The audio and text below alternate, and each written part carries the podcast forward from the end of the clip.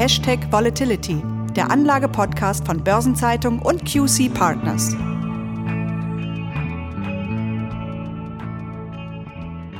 Liebe Hörerinnen und Hörer, herzlich willkommen zu einer neuen Ausgabe von Hashtag Volatility. Mein Name ist Christiane Lang, ich bin Redakteurin bei der Börsenzeitung und ich spreche mit Thomas Altmann, Partner und Leiter des Portfolio-Managements bei QC Partners. Die Wahl des US-Präsidenten rückt immer näher und die Ereignisse haben sich zuletzt überschlagen. Donald Trump ist oder war an Covid-19 erkrankt, mitten in der heißen Phase der TV-Duelle mit seinem Herausforderer Joe Biden. Das erste Duell gilt als Desaster. Chaos statt Inhalt wurde getitelt. Eine vernünftige Debatte kam nicht zustande. Das hat Trump torpediert. Die für den 15. Oktober angesetzte zweite TV-Debatte hat der Präsident nach einigem Hickhack aufgrund seiner Erkrankung abgesagt. Herr Altmann, Trump hat in der ersten TV-Debatte ein desaströses Bild abgegeben. Wie haben die Märkte reagiert und hat das Duell etwas verändert im Vergleich zur Situation vor der TV-Ausstrahlung? Ja, wie Sie schon angesprochen haben, hat das Chaos das erste TV-Duell zwischen Donald Trump und Joe Biden komplett dominiert. Und die Wähler sehen offensichtlich Donald Trump als den Verursacher dieses Chaos. Ob die Wähler nur deswegen Joe Biden als Sieger des TV-Duells sehen oder auch aufgrund besserer Argumente, das lässt sich nicht zweifelsfrei sagen. Klar ist aber, dass Joe Biden gestärkt aus diesem TV-Duell hervorgeht. Was sich ja zumindest auch an den Umfragewerten ablesen lässt. Ganz genau. Der Vorsprung in den Umfragen hat seitdem weiter zugenommen und lag zuletzt je nach Umfrage zwischen 8 und 10 Prozent.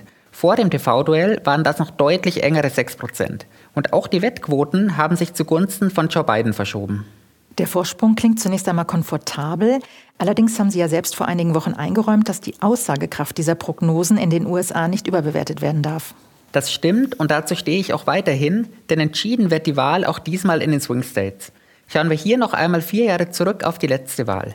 Meist wird der Al Gores Niederlage gegen George W. Bush als Musterbeispiel dafür genannt, dass die Mehrzahl der Stimmen nicht zwingend zur Präsidentschaft reicht. Und genau diese Erfahrung muss vor vier Jahren eben auch Hillary Clinton machen. Hillary Clinton holte damals 2% mehr Stimmen als Donald Trump. In Zahlen waren das 2,9 Millionen mehr Stimmen. Und trotzdem konnte sie am Ende nur 232 Wahlleute hinter sich vereinen, während Donald Trump am Ende auf 306 Wahlleute kam. Hillary Clintons Niederlage ließ sich ja auch an einzelnen Staaten festmachen. Wie sieht es denn aktuell in diesen Staaten aus? Ja, in Michigan lag Donald Trump vor vier Jahren hauchdünne 0,2 Prozent vor Hillary Clinton. Im Moment führt Joe Biden hier mit einem Vorsprung von 8 Prozent. Und auch in Wisconsin, Pennsylvania und in Florida lag Trumps Vorsprung damals bei etwa einem Prozent. Hier liegt Bidens Führung im Moment etwas enger, aber immer noch bei 5 bis 7 Prozent. Das klingt deutlich klarer als vor vier Jahren. Welche Staaten sind denn aktuell besonders stark umkämpft? Und gibt es vielleicht auch Bundesstaaten, die womöglich von den Demokraten an die Republikaner fallen könnten? Ich glaube, Trump hat im Moment alle Hände voll damit zu tun, seine Siege vom letzten Mal zu verteidigen. Im Moment sehe ich in den Umfragen tatsächlich keinen einzigen Staat, den er neu dazugewinnen könnte. Und außer den schon genannten Staaten könnte Ohio zusätzlich an die Demokraten gehen. Und auch in Georgia und in Alaska darf sich Trump seines Sieges noch nicht sicher sein. Kommen wir mal zu den Märkten und auf die Frage, auf welchen Präsidenten Sie spekulieren. Zwar sprechen ja die Umfragen und Wettquoten für Biden, allerdings werden dessen Pläne zur Erhöhung der Unternehmenssteuern und des Mindestlohns von den Unternehmen argwöhnisch betrachtet und die würden vor allem ja auch die kleineren Firmen belasten zeigt die in den vergangenen Wochen starke Performance von Small Caps und Anleihen ohne Investment Grade Rating, also dass in den Augen der Märkte Trump die Nase vorne hat? Ich glaube, dass ein Präsident Biden für die Märkte genauso viele Pluspunkte hat wie ein Präsident Trump. Und wir müssen uns hier immer wieder vor Augen halten, dass Donald Trump vor vier Jahren noch als Schreckgespenst der Börsen galt und erst auch seine Steuerreform zum Liebling der Börsen wurde. Und angesichts der aktuell sehr fragilen US-Wirtschaft wird dann Präsident Biden seine Steuerpläne sicherlich nicht unmittelbar umsetzen. Zudem wäre Biden sicherlich ein Vorteil für die Unternehmen, deren Geschäfte besonders stark von China abhängen. Und dazu kommt, dass sich die Demokraten für ein größeres Hilfspaket stark gemacht haben als die Republikaner. Von daher können die Börsen wahrscheinlich gerade in der aktuell schwierigen Zeit mit einem Präsident Biden genauso gut leben wie mit einem Präsident Trump. Ich glaube, die wahre Sorge der Börsianer vor der Wahl ist hier eine ganz andere. Hm, Sie meinen natürlich, dass es möglicherweise nach der Wahl eine längere Zeit größerer Unsicherheit gibt, wenn Trump eben eine Niederlage nicht anerkennen würde. Genau das. Und Trump hat ja bereits angekündigt, dass er die Briefwahlstimmen möglicherweise nicht anerkennen wird. Von daher ist dieses Szenario auch nicht ganz unwahrscheinlich. Was bedeutet das für in der Schwebe hängende Pläne wie ein neues Konjunkturpaket?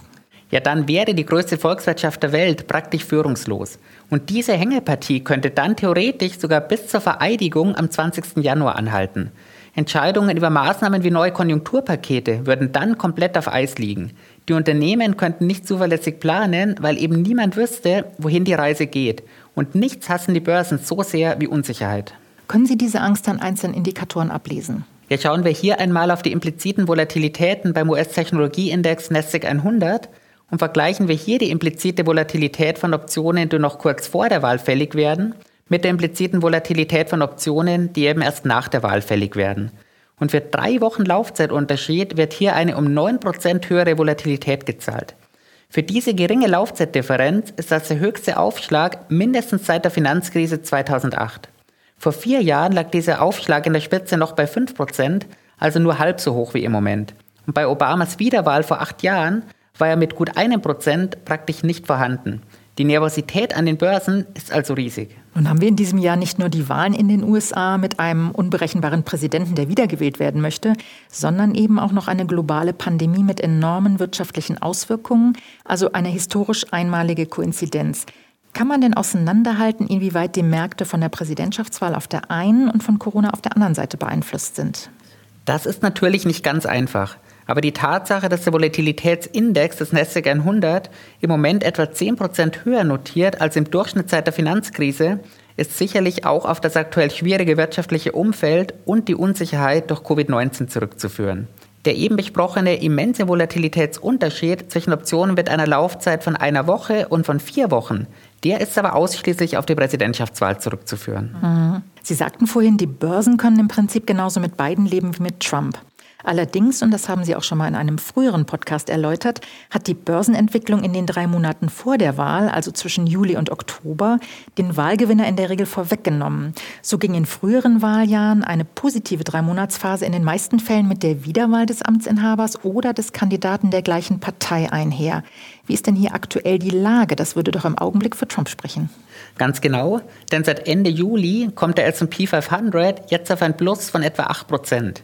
Und damit verhält sich dieser Börsenindikator vollkommen konträr zu den Umfragen. Und das macht die Wahlnacht umso spannender. Es sei denn, wir würden bis zur Wahl noch einen größeren Rückschlag am Aktienmarkt erleben. Mhm. Diese Widersprüchlichkeit macht es tatsächlich äußerst spannend. Interessant ist auch, welche Szenarien nach der Wahl denkbar sind. Und dabei geht es ja nicht nur darum, wer Präsident wird, sondern auch mit welchen Kongresskammern er zusammenarbeiten wird.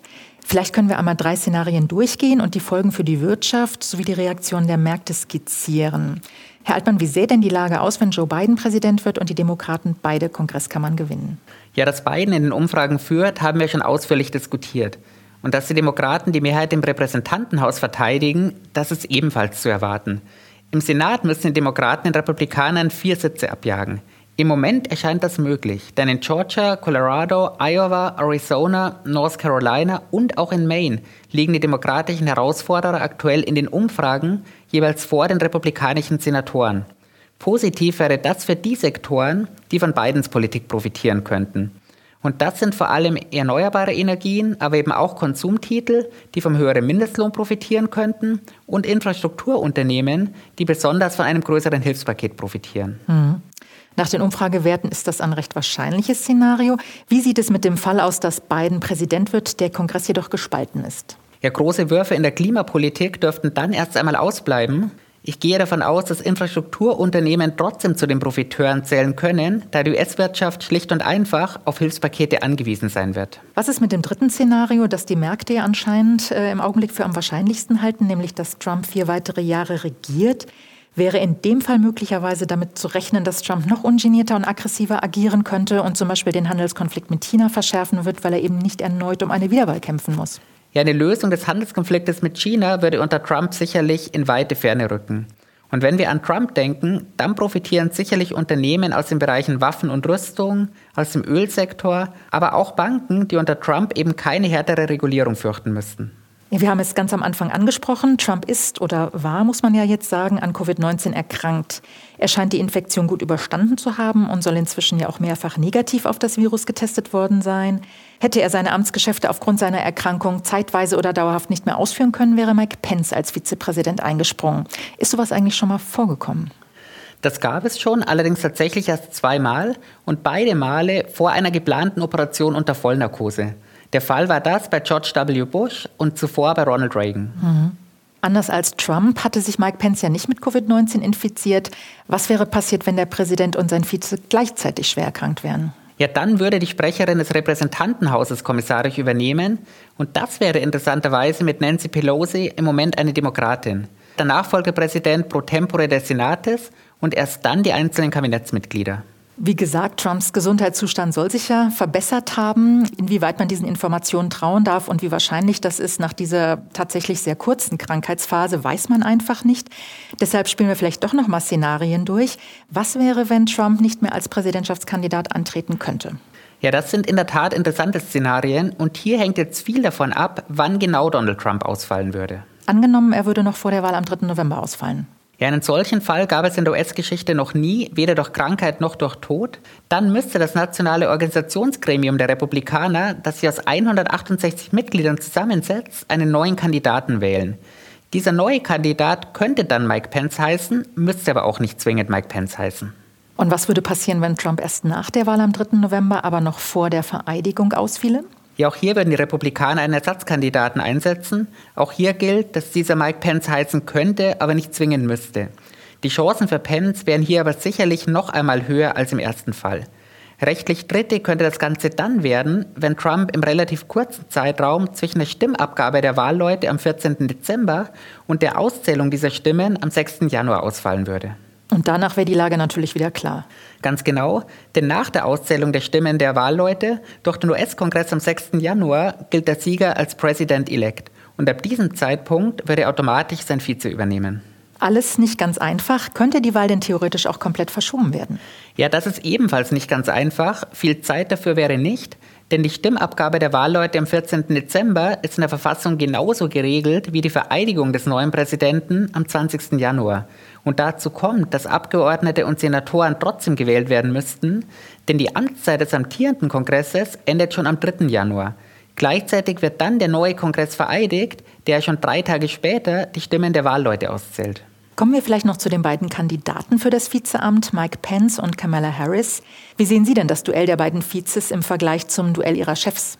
Ich glaube, der Hauptunterschied ist, dass das Duell zwischen Mike Pence und Kamala Harris deutlich disziplinierter abgelaufen ist. Wir haben hier eine harte, aber eben auch sachliche Diskussion gesehen. Eindeutig. Gab es denn in Ihren Augen einen Sieger? Es war sicherlich ein recht enges Duell, aber leichte Vorteile sehe ich bei Kamala Harris. Hat sich eigentlich die Rolle der Vizes durch Trumps Infektion verändert? In meinen Augen hier ein ganz klares Ja. Denn dadurch ist den Wählerinnen und Wählern sicherlich noch einmal vor Augen geführt worden, dass eben auch Präsidenten nicht unverwundbar sind. Und aufgrund des hohen Alters der beiden Präsidentschaftskandidaten ist das Risiko eines gesundheitlichen Ausfalls diesmal sicherlich noch einmal höher. Und im Extremfall könnte die Vizekandidatin oder der Vizekandidat dann fast vier Jahre lang Präsident sein. Also, wie Sie sagen, auch Staatschefs sind nicht unverwundbar. Donald Trump ist da ja auch in guter Gesellschaft. Vor ihm haben sich schon Brasiliens Präsident Bolsonaro und auch der britische Premier Johnson mit Covid-19 infiziert. Wie haben sich denn die Infektionen hier auf ihre Popularität ausgewirkt? Das ist bei den beiden komplett unterschiedlich. Bolsonaros Popularität hat zuletzt deutlich zugenommen. Das liegt da wohl vor allem an den Corona-Hilfspaketen. Dagegen ist Johnsons Zustimmung aufgrund der hohen britischen Infektionszahlen deutlich gesunken. Beiden gemeinsam ist aber, dass sie die gesundheitlichen Gefahren durch Covid-19 nach der eigenen Infektion deutlich ernster genommen haben. Ob die eigene Infektion jetzt auch bei Donald Trump zu einem Umdenken führt, das bleibt freilich abzuwarten. Darauf dürfen wir tatsächlich gespannt sein. Berechenbar ist Trump ja nicht gerade. Ja, um das Ganze vielleicht zusammenzufassen, lange war eine US-Präsidentschaftswahl nicht mehr so spannend und schwer einzuschätzen wie in diesem Jahr. Darauf on top noch die verheerende Corona-Krise. Da wundert es nicht, dass die Nervosität an den Märkten so hoch ist wie kaum jemals zuvor. Sie sagten ja, Herr Altmann, dass die Volatilitäten sogar die in der Finanzkrise übersteigen. Und dass die Lage nur schwer einzuschätzen ist, zeigt sich auch daran, dass die Erwartung der Börsen zumindest im Augenblick den Umfragen widerspricht. Und diese Unsicherheit wird sich so schnell auch nicht legen. Es gibt einfach viel zu viele Unwägbarkeiten, wie natürlich auch immer noch ein bisschen vielleicht äh, Trumps Gesundheitszustand, dann sein Handling der Corona-Pandemie und eben, ob er das Wahlergebnis anerkennen wird oder nicht. Sollte er tatsächlich verlieren und dies nicht akzeptieren, mag man sich wirklich kaum ausmalen, was das auch für den Frieden in der amerikanischen Gesellschaft bedeuten könnte. Es ist also wirklich keine einfache Zeit, die uns bevorsteht. Herr Altmann, das war wirklich hochinteressant. Vielen Dank für Ihre Einschätzungen und Erläuterungen. Und auch Ihnen herzlichen Dank für Ihr Interesse, liebe Hörerinnen und Hörer. Die nächste Ausgabe von Hashtag Volatility erscheint dann am 28. Oktober. Und wir freuen uns natürlich, wenn Sie wieder mit dabei sind, dann mit meinem Kollegen Franz Kongbui. Vielen Dank und bleiben Sie gesund.